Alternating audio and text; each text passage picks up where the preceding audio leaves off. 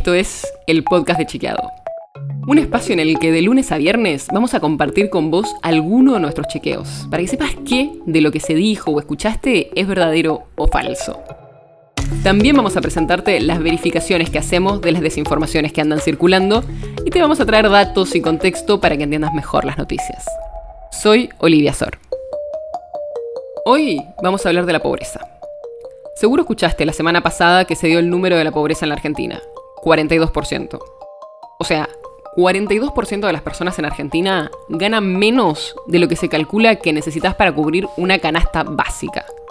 Y 10,5% no llega a cubrir las necesidades solo de alimentos. O sea, están por debajo de la línea de indigencia. Son datos súper preocupantes. Y estos niveles de pobreza no los veíamos desde el 2006. Y miremos un poco qué ha pasado con la pobreza en los últimos años. Primero, una aclaración. Es súper difícil comparar datos de pobreza a lo largo de los años. La manera en la que se mide fue cambiando con el tiempo. Por ejemplo, lo que se incluye en la canasta básica cambia. Y además, entre 2007 y 2015 no tuvimos datos oficiales confiables de pobreza por la intervención del INDEC. Pero más allá de eso, vamos a tratar de armar un panorama de cómo fue cambiando en el tiempo con las fuentes que sí tenemos. Y las que te voy a mencionar, además del INDEC, vienen de algunos centros de estudios, como el Centro de Población, Empleo y Desarrollo, el CEPED de la Universidad de Buenos Aires, y el Centro de Estudios Distributivos Laborales y Sociales, el CEDLAS, que es de la Universidad de La Plata. Hechas las aclaraciones, veamos un poco qué pasó y arranquemos desde el retorno de la democracia, en 1983. Al principio del gobierno de Alfonsín se vio una baja en la pobreza, pasó del 22% al 14% pero hacia el final de su mandato, con la hiperinflación y un empeoramiento del mercado laboral, volvió a subir, y cuando sumió Menem estaba en el 38%. Durante el primer mandato de Menem fue bajando la pobreza y llegó en el 95 al 22%. Pero en el segundo mandato volvió a subir y la situación siguió empeorando hasta la crisis de 2001. En 2002 la pobreza llegó al 66% de la población, sea que la mayoría de las personas, dos tercios en Argentina, no tenían suficientes ingresos para cubrir sus necesidades básicas.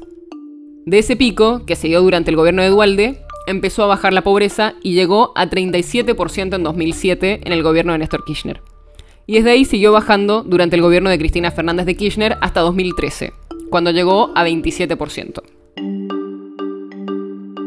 A partir de ahí, si ves el gráfico, empieza un sube y baja, en 2014 llegó al 32%, en 2015 bajó al 30% y después siguió bajando hasta el 2017, ya en el gobierno de Macri, cuando llegó al 25,7%.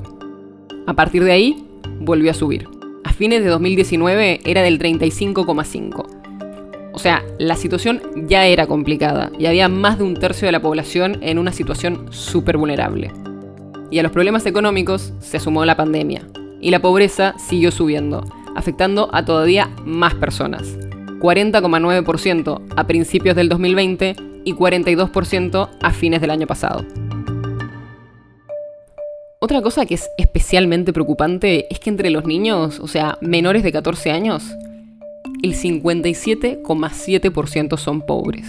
O sea, la pobreza infantil es todavía más alta que el promedio general.